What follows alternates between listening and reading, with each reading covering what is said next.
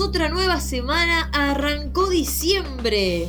Ya diciembre. Sí, ya diciembre. Podés creer, todos los años llega en el mismo momento del año y nos seguimos sorprendiendo. Chicos, no es novedad. Viste que siempre como que nos agarra desprevenidos el, el tema de diciembre, fin de año, y entonces te empiezan las charlas de ascensor de, ay, cómo pasó el año. Ay, sí, cómo Se pasó volando. Se pasó volando. Está bueno porque zafás de, de, de las conversaciones del clima. Eh, Son, dos conversaciones, la del mes del año y la del clima, que para mí no tiene sentido. Es como que todos los inviernos decimos, ay, qué frío que está haciendo este año. Chicos, todos los inviernos mismo, ay, qué calor que está haciendo este año. Todo. Y Ay. después es, ay, ya noviembre, ay, ya diciembre. ¡Ah, Navidad! Y uno dice, bueno, sí. Ya Navidad. es otra vez esto. Y al Chicos, final, todo- como que ya no hay efecto sorpresa. no, ahora capaz, viste, se le agregan cosas relacionadas con la pandemia, viste, de que, ay, se me pasó el año y no hice nada. Eso ya es más si tenés confianza, ¿no? Porque una vecina no te va a decir, se, te- se me pasó el año y no hice nada. No, igual yo siento que aunque todo este año fue raris y muchas personas no hicimos nada, arre no, yo sí hice cosas mentiras, no sé, a veces siento que no hice nada, lo dudo.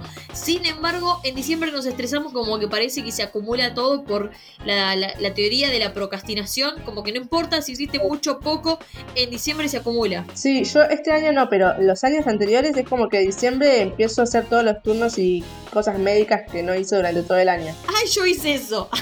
Bueno, ahora no, viste, pues pandemia, entonces me da ya más paja y todo, pero eh, si no, siempre es como, eh, ahí sí me agarra desprevenida, es como que me acuerdo de repente que tengo un organismo que mantener. Ah, es verdad. Pero no sé, para mí es como que en diciembre nos estresamos. Para mí el tema de que los cambios fuertes de temperatura a todos les, a todos les sudacas, eh, porque pasamos a tener como climas muy extremos, entonces el calor extremo de golpe, en enero ya nos agarra más curtidos, pero en diciembre es como que arranca de golpe el calor.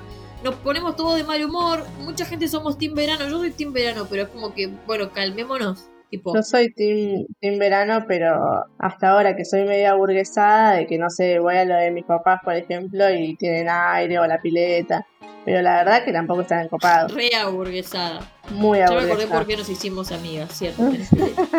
No, bueno, pero acá, por ejemplo, ahora que tengo solamente mi ventilador hashtag Liliana, porque es, esa es la marca, eh, no sé qué tan, qué tan team verano voy a hacer. Vamos a ver. Eh, nada, y bueno, este diciembre, bueno, Olis, sí, pandemia. Aparte de que en diciembre nos estresamos porque es todo una mierda, parece todo un horror.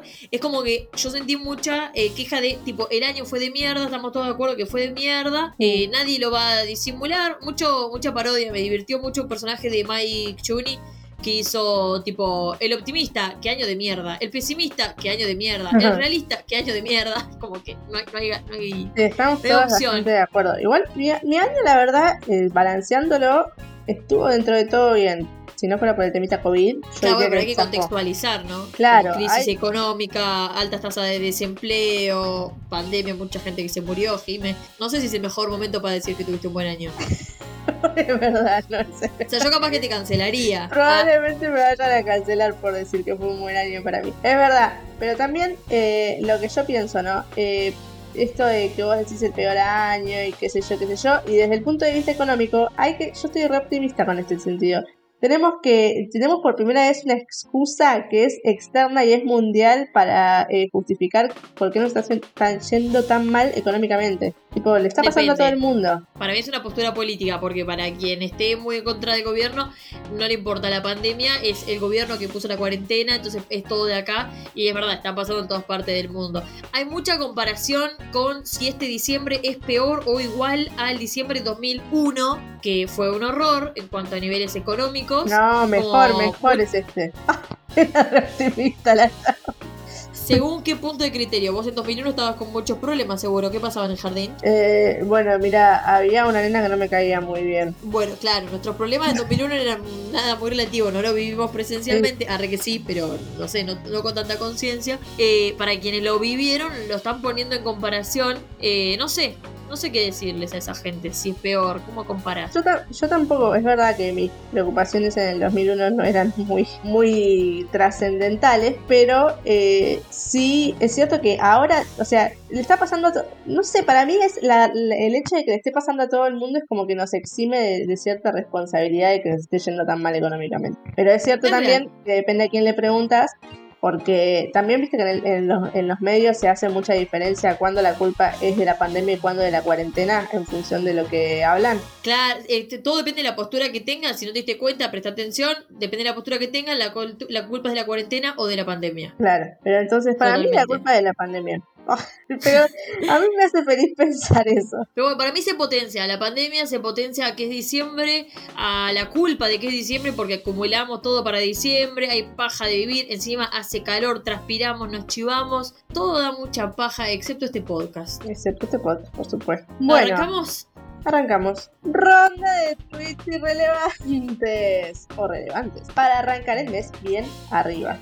por ejemplo, hashtag Spotify. Por si no eras consciente de que el año estaba terminando, como ya lo venimos diciendo, aparecieron todos los resúmenes de eh, Spotify y la gente los comparte porque dentro de todo no hay mucho más que compartir.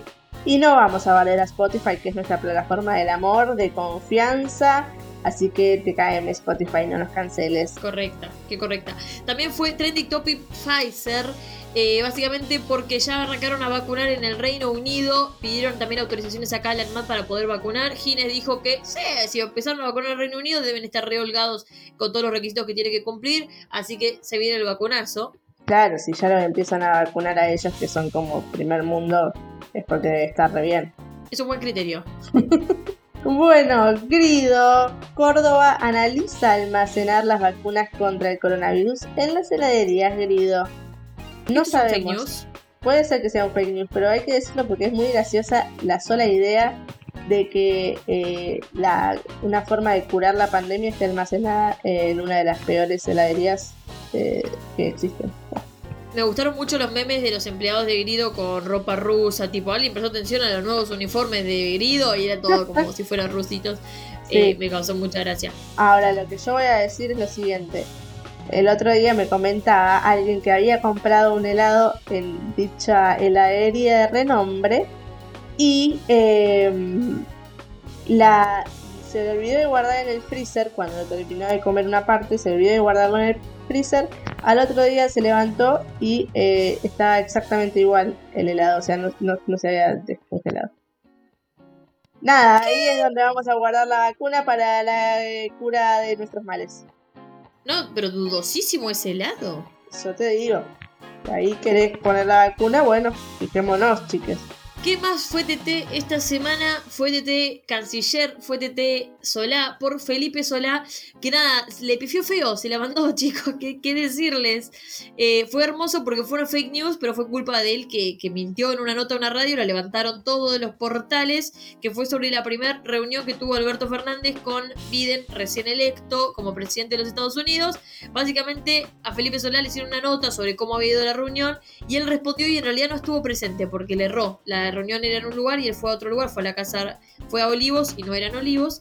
Eh, así que no lo presenció y asumió lo que se había hablado y dijo básicamente que le habíamos pedido a Biden buena predisposición para las negociaciones con el FMI porque el FMI estaba medio como reacio con las negociaciones con Latinoamérica. ¿Qué pasa? Hay un tipito que se encarga de esto, que es el corresponsal del FMI para Latinoamérica, que le chocó un poquito que digan esto. Y aparte que no lo pueden cambiar, va a seguir estando y va a estar durante toda la negociación. No, no, eh, no depende de Biden que lo, que lo cambien. Así que tuvimos que salir a pedir perdón y quedamos medio por el culo. Me encanta que Solá como que se inventó su propia reunión. Él dijo, sí, hablamos de esto y hablamos lo otro. Eh, y encima me lo imagino a Alberto haciendo un trabajo de hormiguita para negociar con el FMI, qué sé yo, y que de repente sale esto. Ay, Dios, yo estaría tan enojada. Pero bueno, no importa, errores son errores. A mí me causó mucha gracia porque me imaginé una situación padre-hijo, Alberto cagando a pedo a Felipe Solá. Igual después, en lo que es notas y todo, como nada, muy cuidado, muy bien, muy bien la, unión eh, política. Nadie, nadie le dijo nada a Felipe Solá de forma pública, pero en privado debe haber sido precioso. Tras bambalinas debe haber sido un lío, por favor. Sí. Hashtag Yao Cabrera. Fue detenido por prefectura. ¿Por qué? Porque había estado haciendo eh, fiestas clandestinas. Eh, así que bueno, pero ya está eh, libre. El tipo, además de que tiene supuestas denuncias y qué sé yo, bastante graves, las denuncias que se le hacen, fingió su propia muerte, parece, y además, una vez que, esto fue otra cosa, ¿no? Pero una vez que lo liberaron, él llamó eh, a sus fans, a sus seguidores, a que ellos mismos llamaran a sus vecinos, pasó los contactos de sus vecinos, todos los que lo habían denunciado por estas fiestas clandestinas, para que hablaran con ellos y, nada, los, molestaran, los jodieran por haberlo molestado. Sí, no, tremendo, tremendo, Es un montón. Bueno, aclaremos de antemano que nos cae muy mal y no le queremos dar más, demasiada entidad. Fue TT. Exacto. Mucha gente feliz con que estuviera detenido, pero le dieron, lo liberaron al toque. Eh, pero igual me preocupa porque hay mucha gente que lo sigue. O sea, como que nos molesta, pero hay mucha gente que lo sigue, así que tampoco para subestimarlo. No, claro que no. Bien, ¿qué más fue, qué más fue TT? Eh, Tinelli fue TT porque robó una foto. Básicamente subió una foto a su Instagram eh, donde aparece Maradona jugando al fútbol y, en, y otro pibito jugando al fútbol y en el pie como que daba a entender que era él. No decía, soy yo lo de la foto, pero lo daba a entender. Y un guacho le comentó, che, me estás robando la foto, me estás robando el recuerdo, el de la foto soy yo. La gente empezó a bombardearlo, canceló los comentarios eh, y hay mucho meme con fotos de Tinelli y nada, con los Beatles, eh, construyendo las pirámides de Egipto, donde no estuvo por, por robarse o atribuirse momentos de la historia. ¿Por qué haría eso? Capaz realmente pensó que era él el de la foto, qué sé yo. Andas y no te reconoces, en una foto me parece un montón. Qué sé yo. Bueno, por otra parte, hashtag la nata. Ah, ¿por qué? ¿Vos sentís que manejaste el periodismo que a vos te gusta hacer con la misma vara para Macri que para Cristina Néstor? Sí, lo que pasa es que si Macri robó, robó de otra manera, no era tan evidente y no tuvimos la denuncia. Bueno, la nata, ¿qué querés que te diga? Yo no, es, es esto. Eh, creo que no se puede decir más que esto. Me, me, gustó mucho la, la no sé, la honestidad no era tan evidente. No tuvimos la denuncia. No tuvimos la denuncia, hijo de puta. no, no, no, no, no, no, no, no. Mira, no, no voy a hablar. Bien, ¿qué más? Eh, Elliot Page, antiguamente conocida como Ellen Page, digo el dead name porque para que ubiquen a quién me refiero, porque no puedo poner imagen porque esto es audio, pero eh, protagonista de eh, Juno, la película, y de, de Umbrella Academy, eh, publicó un comunicado diciendo que se autopercibe como varón trans, que viene haciendo este recorrido hace ya un tiempo y que decide ahora hacerlo público, que adopta pronombres masculinos o neutros. Celebramos que se haya animado a contarlo eh, y está muy bueno porque en el comunicado también hacía referencia a que es conocido y se sabe eh, todas las dificultades que tiene la comunidad trans en general por prejuicios y por discriminación. Así que nada, te bancamos Elliot. Hashtag Gandalf.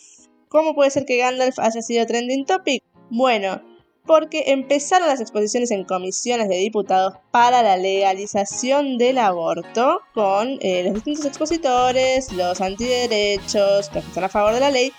Eh, es un momento súper divertido donde se escuchan frases célebres y bueno, ya en el primer lugar nos dieron esta perlita con eh, el abogado y profesor de la Universidad Austral, Fernando Toller, que citó a Tolkien dijo cierro con Tolkien y empezó a hacer una analogía de alguna forma entre eh, matar a un bebé, que, hablando recontra mal porque no es así, y eh, El Señor de los Anillos, como Fredo se queja y dice, che, qué pena.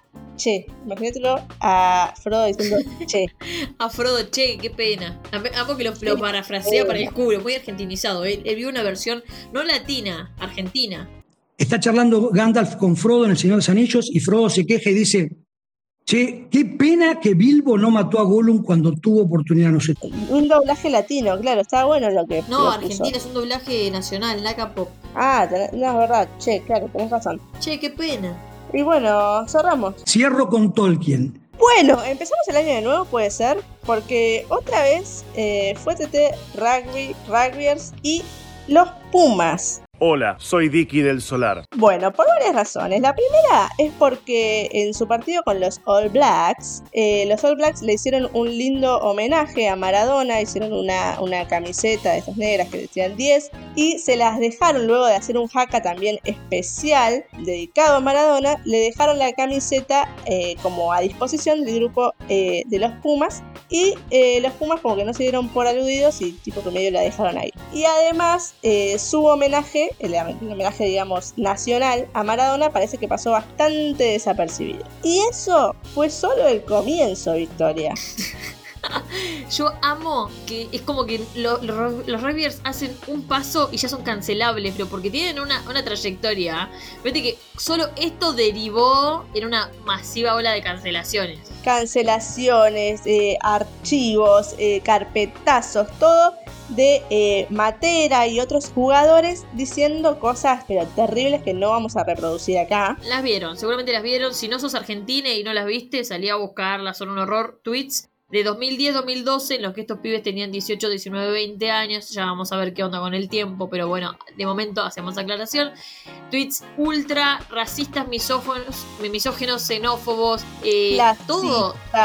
Eh, transfóbicos, homofóbicos, todo, todo, todo, todo, todo. todo lo nefasto, pero fue eh, fuertes. Yo creo que quiero aclarar que fuertes, porque tal vez era el vocabulario que se usaba en Twitter en ese momento, no usaba Twitter en ese momento, pero hay, comen- hay comentarios eh, racistas y comentarios racistas. Estos fueron muy fuertes. Sí, sí, sí, acá es como que entramos en el debate de como aún en ese momento, hace 10 años, esto, eh, ¿qué, qué, pasaba con este tipo de comentarios? ¿Eran aceptables? No, no te hacían ni medio ruido, ¿cómo? Eh, no sé, es terrible. Nada, cuestión que sale todo esto a la luz el lunes a partir de lo que había pasado con los All Blacks. Alguien lo tenía guardado y dijo, este es el momento. Alguien lo tenía ya chequeado desde el verano cuando pasaron los hechos de violencia, que siempre pasan pero que fueron noticia. Entonces lo tenía ahí guardado, eh, y se le hizo la semana del carpetazo. La UAR, que es la Unión Argentina de Rugby, actuó súper rápido. Dijo, bueno, ¿saben qué? A estos tres que publicaron tantas cosas de mierda tanto tiempo, hoy que representan a, Argentina, los vamos a suspender. Y suspendieron a Pablo Matera, a Guido Petti y a Santiago Socino eh, y les iniciaron un proceso disciplinario. Esto fue el lunes, mi Jime, el lunes. El miércoles dijeron, bueno, ya lo revisamos y levantamos las sanciones. Los chicos están arrepentidos, eh, así Claro. que vuelven a jugar. Hermoso, y aparte todo muy rápido, como si, si era un pantallazo para hacer como que se encargaban, dejarlo durar una semana. Pero bueno, hubieron muchas presiones del mundo de rugby que dijeron, che, si no levantás la sanción, no jugamos el partido, porque este sábado, ayer, a recto lo están escuchando el domingo, había partido contra Australia. Pareciera igual que no van a jugar, no están. Eh, lo estamos grabando antes del partido, me acabo de pisar. Uy, qué garrón. Nada, vamos a ver qué pasó en el partido. Ah, lo hablaba pasado ahora.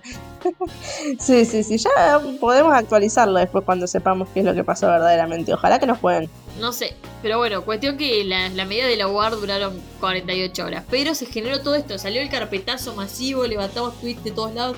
Muchos de estos flaquitos cerraron sus twitters y empezaron a caer otras figuras porque se puso muy de moda el carpetazo, que es como que nos damos cuenta que podemos traer al Twitter de cualquier persona en 2010-2012 y tenemos cosa preciosa.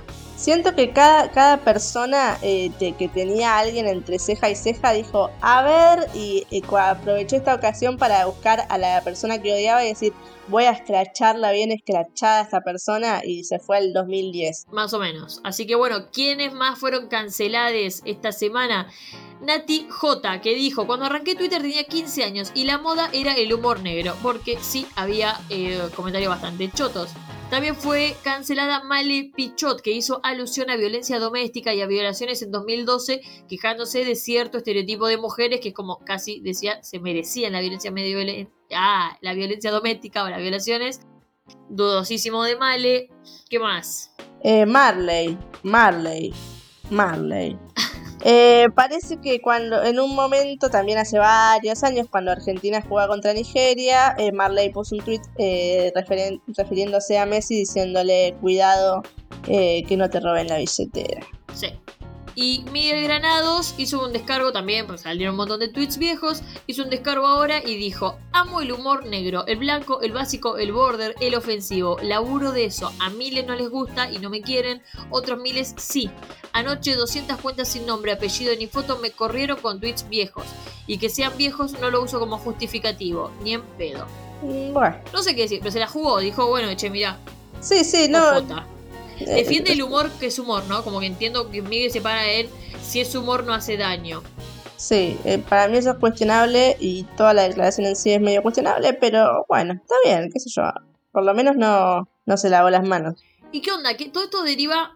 Ya habla, se habló un montón de los Rabbits, tenemos un montón de cosas para decir, sabemos que no nos caen muy bien, lo lamentamos porque tenemos algún conocido que juega al rugby seguro.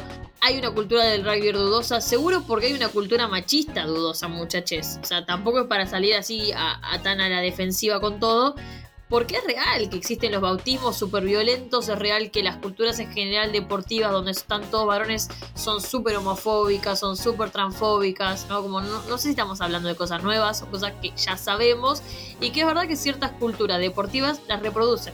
Claro, yo creo, por una parte, eh, hay que poder diferenciar el hecho de que, bueno, una cosa es que hoy, eh, en el 2020, alguien que escuchamos hoy, no sé, una banda, un cantante, lo que fuere, hace eh, alguna de este tipo de declaraciones o incluso acciones eh, peores o más tangibles, sí, ahí se podría hablar de una cancelación tipo in situ. Pero si decimos alguien que lo que dijo hace 10 años, ¿qué onda cancelar a alguien hoy por lo que dijo hace 10 años? Porque yo, perdón, pero dudo que algunos de nuestros eh, oyentes e incluso nosotras hayamos nacido con el pañuelo verde eh, en el cuello atado ahí atado al cordón umbilical, o sea, no. Sí, pañuelo verde como representativo de un proceso de construcción, se entiende, ¿no?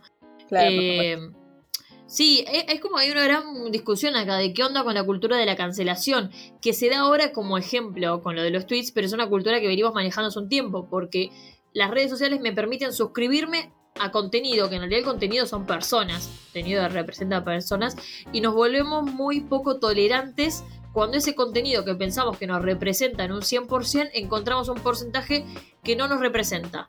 Y automáticamente nos genera como no quiero consumir más nada de esto. Eh, en otros contextos genera también polarización, porque ¿qué hace? Que yo solo sigo las cuentas que me representan en un 100%, no me entero nunca de la otra cara de la moneda, de las cosas porque algo que no me termina de cerrar, automáticamente lo cancelo, pasa mucho en el ámbito político, y eso genera, eh, está muy bueno de Social Dilema, el documental que está en Netflix justamente de cómo funcionan las redes sociales, Sí. porque habla de cómo el algoritmo nos muestra las cosas que nosotros queremos consumir, las que no queremos consumir las dejamos de seguir, las cancelamos, se produce mucha polarización porque pensamos que toda nuestra burbuja piensa exactamente lo mismo que nosotros. Claro, ahí me, acuerdo que en, en ese documental pasaban esto como que directamente de las cosas que eh, desde un principio no te interesaban ya no existen para vos, porque es como que las dejas de ver, literalmente las dejas de ver, entonces ya no, no, no tenés como nada, dejan de existir para vos. Claro, y en particular con esto de las personas y tanto tiempo, eh, un, un argumento que me, que me interesó y me interpeló y me pareció que, ok, hablando de las, los dichos que son de hace 9, 10 años, son hace un montón de tiempo y que lo que salió a decirse de los rugbyers era que tenían 18, 19 años, que eran chiquitos y que eran inmaduros y que era propio de la edad adolescente, lo cual es dudoso porque yo a los 18 no, sal- no decía voy a salir en auto a pisar negros No, como que yo- me parece como muy justi- de, de justificar demasiado la edad, pero bueno, ok. Sí es cierto que, ¿qué onda que esto no nos hacía ruido antes? ¿Por qué nos hace ruido ahora? O sea, hoy lo traemos y nos parece un horror y, y nos, nos hiere o nos parecen casi ilegibles esos tweets. Pero ¿por qué los levantamos ahora y no los levantamos en ese momento? Que no nos Claro. hacía tanto ruido, la sociedad era más permisiva, eh, vivíamos todos en una sociedad mucho más racista y machista, obvio, pero como que no, no nos hacía tanto ruido, ¿no? Sí, eso es algo que, que a mí me interesa como instalar ese debate, como si estaba, si atemporalmente esas declaraciones son terribles o en su momento realmente pasaban desapercibidas. No sé, me lo planteo como que, ¿cuál era el parámetro en ese momento? Creo que atemporalmente son terribles, pero tal vez nosotros éramos parte, nosotras éramos parte de esa sociedad Mm, que, que era terrible. O sea, y la sigue siendo en un montón de aspectos, por supuesto, ¿no? Pero estamos todos como en procesos de deconstrucción. Eh, antes era muy normal usar negro como insulto. Y Sí. hay gente que lo sigue haciendo, por supuesto, pero para muchas personas, a través de un proceso de construcción, que directamente ya ni, ni tolerás escucharlo, ¿no? Sí, Eh, sí, y lo a- y mismo aparte, con usar puto como insulto. A mí me, me- me- me mata cuando lo escucho y de hecho si puedo frenar la situación porque no, no lo tolero hoy. sí, y es cierto también que hay todavía bastante gente que dice cosas como, no sé, negros de mierda o, qué sé yo, cosas así, pero aún gente que lo sigue sintiendo, creyendo, pero que se autocensura porque sabe que eh, no está bien, digamos. Pero para esas personas es que no, no es que no está bien, sino que no está bien visto. Tal cual. Eh, me parece re interesante la, la propuesta de hacer una autocrítica como sociedad de dónde estábamos parados. Eh, la- una gran cuenta, gran cuenta que aprovechamos a recomendarla, que es Memitos Random, Memitos con X, Memites. Hizo encuestas en sus historias muy piola de a sus seguidores. ¿Qué onda? ¿Por qué cosas te autocancelarías que hacías o pensabas o decías antes que hoy, te si saliera a la luz, vos solo te, te autocancelarías? ¿Vos, Eh, y está muy qué- bueno. ¿Con qué te autocancelarías? No sé, me puse a pensar, bueno, yo soy consciente de que cuando tenía 16, 17 años, eh, hablar de aborto me parecía un horror, porque Mm. nada, formación cristiana, una escuela reconservadora, me acuerdo de horrorizarme porque compañeras tomaban eh, la pastilla del día del después, porque decían que era abortiva y que me recalmé cuando dijeron que no era abortiva, y era como, o sea, yo la iba a tomar si la precisaba, claramente. eh, Así que había un, aparte era muy hipócrita, ¿no? Porque me horrorizaba y a la par era como, y bueno, pero yo la tomaría. Claro, pero si la tomabas vos no iba a ser abortiva. No, sí, me preocupaba, como, ay, ¿qué haría en esa situación? Como podría manejar la culpa, mucho de la maternidad obligatoria y de la culpa Mm. cristiana hablaba ahí, ¿no? Pero bueno, sí, ni hablar. Eh, también, qué sé yo, se usaba muchísimo negro como insulto y no negro de piel, sino de alma. Chicos, Ay, por sí, Dios. por Dios, esa distinción terrible. Sí, sí, sí. Este, así que nada, creo que hay mucho. Pero me, me interesa traer esto de qué es lo que nos jode de que salgan estos tweets hoy a la luz. ¿Qué es lo que nos parece tan intolerable eh, que hace que tengamos que cancelar a estas personas por lo que dijeron en 2012? No digo que no haya que cancelarlas, solo estoy preguntando como pregunta abierta de qué otras cosas se podrían hacer. Pero ¿qué es lo que nos genera tanto rechazo? Nos genera tanto rechazo que alguien que pensábamos que conocíamos, en, nuestro, en el caso de más, no de los rugbyers, sino de, de las personas que seguimos, qué sé yo, que, que saben cosas de Nati J, de Miley Pichot, de quien sea, Martín Sirio, de lo que sea, personas que pensábamos que conocíamos, de repente nos damos cuenta que no, no eran lo que decían, o tal vez sí lo eran, pero tienen un pasado que no nos copa. Eh, ¿Y qué onda con nuestros pasados? ¿Cómo será que nos están reflejando lo que éramos y no nos lo bancamos? ¿Psicóloga? ¿Puede ser? ¿Ah? Puede ser, ¿eh? Puede ser, no sé. Ah, Pero no, aceptar también que nosotros fuimos... Nos interesa acá instalar el debate, porque no tenemos como una verdad absoluta sobre esto. Yo creo que hay que analizar esto, poder eh, repensarnos, repensar lo que, lo que aquello por lo que nos cancelaríamos a nosotros, pero entender que hoy somos personas diferentes a lo que éramos hace 10 años y así también nuestros ídolos, ídolas e ídoles. Sí, ver el proceso de, de deconstrucción de las personas, porque hablando de los ejemplos que poníamos hoy, eh, me parece un horror ponerle los tweets de Male Pichot, por decir a alguien que a mí me afecta. Pero Sí. todos esos años que siguieron desde 2012 acá, yo la seguí, la sigo.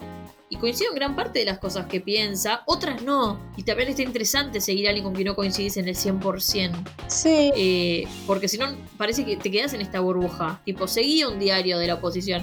No importa lo que sea que pienses de la oposición, a lo que vos pienses. Es una paja y tendrías que comer un montón de titulares que no te bancás, pero te genera un poco de empatía de qué es lo que piensa el otro. Sí, sí, sí. Una, o sea, no, no decimos que vamos a tipo com- comulgar ciegamente con opiniones opuestas, porque, o sea, si no, capaz estaríamos como conviviendo con opiniones terribles o xenófobas o clasistas o lo que fuere.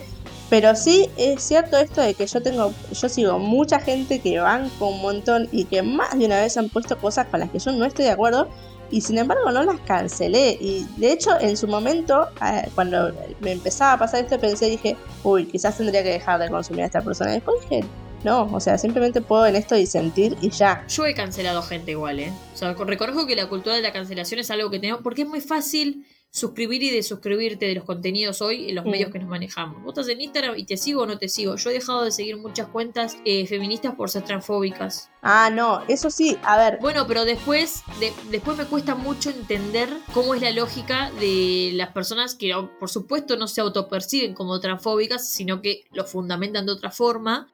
Me resulta muy imposible entender a esas personas porque no, no consumo nada de lo que piensan ni lo que dicen, entonces me alejo tanto que después me parece muy irreal. Y no, existen, tienen fundamentos. Claro. Sí, no, yo ese tipo de, de, de- de argumentaciones del estilo de transfóbicas o clasistas o qué sé yo, para mí eso ya es suficiente como para cancelar a alguien. Pero sí me Entonces refiero a... cancelás, Jime. Sí, ahí sí, no. ahí sí. Ah, ah. Ahí sí, pero No me que- no, no, pero a lo que yo quiero decir es que me ha pasado muchas veces de gente que sigo con los que tengo diferencias, no sé, ponele una eh, justificación ciega y una declaración de, de, de un político o política. Eh, que viste cuando lo defendes muy ciegamente que incluso las cosas que para uno puede estar mal indefendible claro defender lo indefendible y esas cosas me hicieron enojar en su momento y, ahí tuve un impulso de decir che lo cancelo y después dije no porque, o sea, una cosa era eso y otra cosa es una declaración transfóbica. Bueno, por eso, hay cosas que nos generan el repudio total y generan la cancelación automática.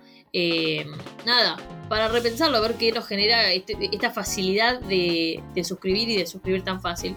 Y con respecto a los rugbyers, creo que lo que se genera un poco acá es que si bien los dichos fueron hace 8 o 9 años, están en tema siempre, porque eh, estamos viviendo un año que arrancó con repudio la cultura del rugby, como decíamos al principio, eh, de la cultura de la violencia, clasista, el rugby está puesto como un deporte clasista inevitablemente, entonces como que creo que lo que nos genera es estos tweets de 2012, de estos pibes que están tan arrepentidos, ¿están tan alejados de esos mundillos? Y ahora no van a responder, no todos los rugbyers. Bueno. No todos No, no todos los rugbyers, pero también empezamos, es cierto que empezamos el año con algo de la misma, de la misma altura que, esto que pasó hace 10 años, así que pongámonos, tampoco nos hagamos los, los tontis. Exacto. Les pedimos perdón, porque a la indiferencia la tacleamos entre todos. Bien, hablemos de lo importante, cosas que no fueron tan TT, pero que podrían haberlo sido, como siempre. El 1 de diciembre fue el Día Mundial por la lucha contra el VIH y el SIDA. Ese mismo día hubieron testeos masivos y está muy bueno aprovecharlo en diferentes puntos, seguramente no solo de nuestro país, sino del mundo, porque suelen ser testeos gratuitos y si no tienes la posibilidad de ir a un testeo gratuito, tratar de incluirlo en tus testeos anuales, porque lo más importante hoy por hoy es la detección temprana. Si tuviste relaciones sexuales sin preservativo, estuviste en una relación de riesgo, estuviste expuesto a, poder transmitirlo o, lo que fuere. れ Y hoy en día el VIH es tratable con medicación eh, e incluso si vos sos VIH positivo, podés tratarte durante 4 o 6 meses de forma correcta y automáticamente dejas de transmitirlo también. Eso es súper importante para dejar de estigmatizar a todas las personas que son VIH positivo o que tienen VIH positivo eh, y en eso adherimos a la campaña I igual I, que es indetectable igual intransmisible, ¿no? Porque es una, un virus que durante muchísimo tiempo fue muy estigmatizado, muy asociado a, a pensamientos muy homofóbicos. La verdad es que cualquier persona puede tener VIH positivo. Entonces, nada, testeate, no importa la edad que tengas, tu orientación sexual, no importa nada, anda, testeate, sos responsable con vos mismo y con otros. Exactamente. Bueno, el 3 de diciembre fue el Día Internacional de las Personas con Discapacidad. Me interesa mucho eh, hacer un link con lo que vos habías dicho sobre el estigma y los prejuicios, pero primero vamos a decir eh, a qué se refiere eh, la palabra discapacidad en nuestras leyes. Las personas con discapacidad incluyen aquellas que tengan deficiencias físicas, mentales, intelectuales o sensoriales a largo plazo que al interactuar con diversas barreras pueden impedir con su participación plena y efectiva en la sociedad, en igualdad de condiciones con las demás. Bueno, entonces, lo que vamos a resaltar de esto es, primero, la inclusión de todo el tipo de discapacidad, ya sea lo físico, lo mental o intelectual. Después, eh, que acá se le empieza a asociar, a partir de la reglamentación del convenio, digamos, de las personas con discapacidad, que eh, es un paradigma más social de la discapacidad, entendiendo ya que, eh, lo, que lo que define la discapacidad es eh, la interacción que tiene con los factores sociales. Es decir, lo que vamos a definir es cómo la sociedad contribuye a la discapacidad de la persona. Es decir, cuáles son las barreras que la sociedad pone a las personas que tienen alguna discapacidad de los diversos tipos que dijimos. Es interesante porque cambia el foco. Creo que durante muchísimos años el foco estaba puesto en la persona que era incapaz para hacer ciertas cosas y de repente es la sociedad que deja a ciertas personas afuera de ciertas actividades. Exactamente, exactamente. Y además, eh, algo que es muy importante desde el paradigma anterior a, eh, al actual es que se empieza a reconocer a las personas con distintas discapacidades como sujetos de derecho. Para empezar, que nuestra legislación presupone la capacidad eh, jurídica de las personas, o sea, ya las, presupone capaces, a pesar de que puedan tener algún tipo de discapacidad de distintos tipos. Es decir, que siguen, siguen siendo sujetos, y, sujetos de derecho y siguen, siguen teniendo autonomía de voluntad y de decisión.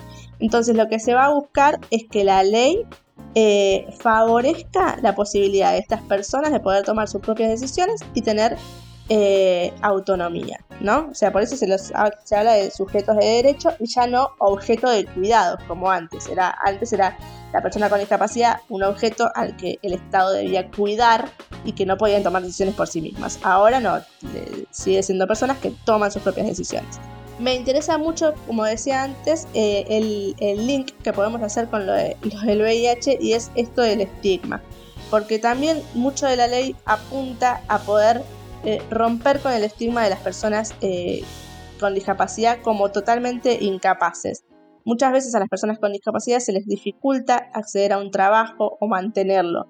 Y muchas veces es el mismo sistema que vela por sus derechos que eh, termina bloqueando la capacidad de que accedan al trabajo porque no sé, porque les ponen turnos en el horario laboral o lo que fuera entonces es muy importante poder romper con ese estigma de que una entender que una persona con discapacidad puede tranquilamente llevar a cabo una actividad laboral en determinados casos. Sí, sí está bueno esto que muy a nivel social hay una tendencia o siempre hubo una tendencia a infantilizar a las personas con discapacidad, sea cual sea la discapacidad. Eh, entonces también también generaba probablemente en cuestiones de crianza para algunas familias que al infantilizar tanto a la persona termina siendo perjudicial porque no le permitís un pleno desarrollo de, todas las capacidades que, puede desarrollar. Eh, y también eso hace que sea tal vez más difícil también cuestiones de, inclusión. Está bueno que hoy hay muchísima más eh, información, hay mayor acceso a, herramientas. Creo que sigue siendo algo igual que tiene mucho que ver eh, las posibilidades económicas, porque la realidad es que para acceder a tratamientos o a nada, cualquier herramienta que quieras acceder tenés que tener una buena obra social. Es una realidad. Entonces sigue siendo también una, no sé, algo que presenta una brecha muy clasista. Sí, es de nuevo hablar como sobre las, barreras eh, sociales que, que, se presentan.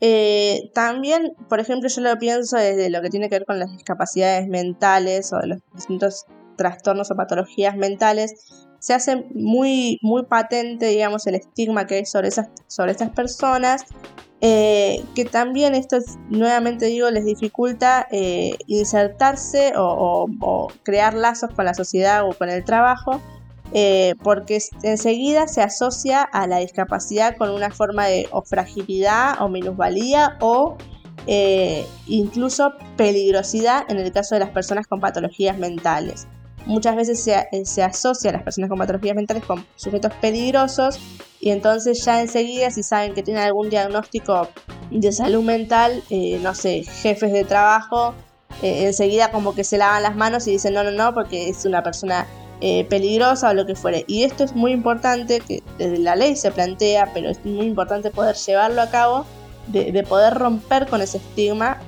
para favorecer nuevamente la ampliación de derechos. Muy bien, y para cerrar me gustaría recomendar el video que hizo Yo Fermina para IP Noticias, que justamente encaró eh, este Día Mundial de la Discapacidad, eh, de, perdón, de las personas con discapacidad, eh, hablando del tema del deseo y del plano sexual, que en esta idea de que se infantiliza tanto a las personas con discapacidad, a veces nos olvidamos, no sé si nos, decir, decirlo en primera persona, pero bueno, hablando de, las, de la sociedad como conjunto, eh, de que son, son personas deseantes, que tienen vidas sexuales, relaciones, eh, y me pareció muy interesante de todos los enfoques que se le puede agarrar, por ahí ese que también es tan tabú, ¿no? Sí, totalmente. Incluso yo pienso, eh, muchas veces se habla de las personas con discapacidades eh, como que desde el, desde el ámbito profesional se refiere a ellos o a los pacientes o a los eh, sujetos con algún tipo de discapacidad como los chicos, por ejemplo, se les dicen los chicos. Y eso capaz que uno lo hace desde una, desde una posición de, de inocencia o sin malas intenciones, pero encierra también, incluso yo lo he hecho muchas veces, encierra una concepción de, infantilismo, de, infantilización de esas personas que anula rápidamente su sexualidad, por ejemplo, y todo otro tipo de, capacidades, de derechos, de, acciones eh, adultas que, esas personas eh, ejercen y son completamente capaces de llevar a cabo. Muy bien. ¿Y qué más tenemos para cerrar? Eh, esta semana también no fue TT y debería de haberlo sido. Eh, una noticia medio fea, pero el, 3 de diciembre también fue el día de les médiques. esta no es la noticia fea claramente, sino que en Buenos Aires se hizo una marcha para exigir mejores condiciones laborales y salariales, en la cual falleció de, paro, de un paro cardíaco un médico que era jefe de obstetricia del hospital de Ramos Mejía y lo quería levantar por una cuestión de, la paradoja que representa, que eh, leí por ahí un tuit que decía, eh, en, el, en el acta de función va a decir que murió de un paro cardíaco, pero en realidad murió de, toda esta precarización laboral, ¿no? Porque estaba exigiendo sus derechos y en ese contexto eh, sufre este paro cardíaco. no estoy diciendo que las marchas te generen un paro, ¿no? Pero me parece muy nada, un paralelismo interesante de decir. muy ilustrativo. Claro, muy ilustrativo realmente esta persona, eh, junto con profesionales de 34 hospitales de la ciudad y agrupados eh, en ATE, eh, estaban haciendo esta medida de fuerza para reclamar todos estos derechos y es como, me parece muy representativo y no sé qué tanto alcance tuvo realmente, qué tanto se, se habló del tema. Totalmente. Bueno, qué semanita intensa. Semana intensa y acaba de arrancar diciembre y todo lo que acarrea y lo que nos falta, ¿no?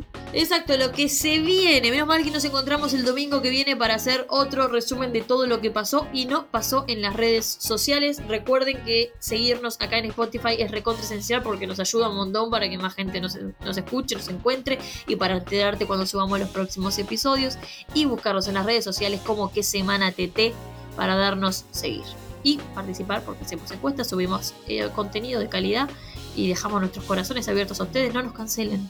No nos cancelen, por favor. Hasta la semana que viene.